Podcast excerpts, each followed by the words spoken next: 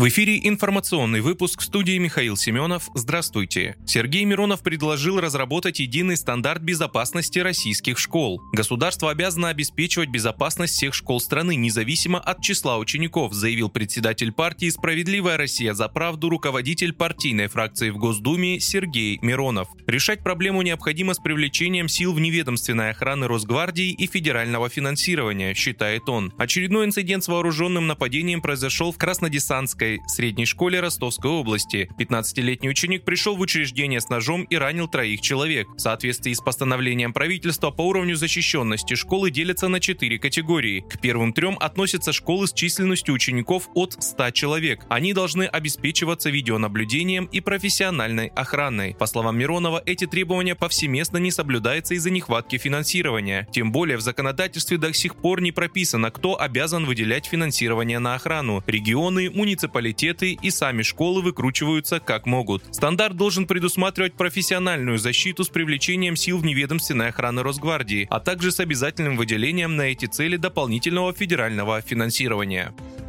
Премьер-министр Армении Никол Пашинян заявил, что российские миротворцы не справились со своей миссией в Нагорном Карабахе. Об этом он рассказал в интервью газете «Политика». По словам Пашиняна, Нагорный Карабах входил в зону ответственности российских миротворцев, но ситуация с безопасностью в регионе резко изменилась после блокировки Лачинского коридора, связывающего Нагорный Карабах с Арменией. Пашинян добавил, что закрытие коридора спровоцировало гуманитарный кризис в регионе. До этого Пашинян говорил, что Ереван больше не может полагаться на Москву как на гаранта своей безопасности безопасности в связи с конфликтом на Украине.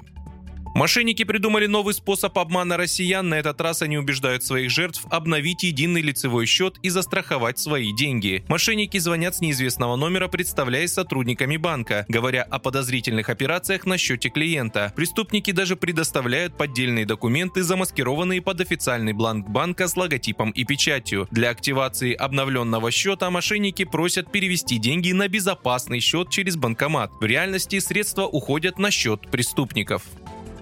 Российские миллиардеры в условиях санкций вывели из стран Европы активы как минимум в размере 50 миллиардов долларов. Об этом сообщило агентство Bloomberg, ссылаясь на недавний переезд с Кипра в Россию компаний United Medical Group и Medical Group Investments, которые контролируют бизнесмены Игорь Шилов и Марк Курцер. Как отмечает Bloomberg, перевод активов во многом связан с изменением налоговой политики. Так, по их данным, соглашение об избегании механизма двойного налогообложения было приостановлено российскими властями как раз для того, чтобы оставаться оставаться в недружественных юрисдикциях, таких как Европа, стало непрактичным для бизнеса.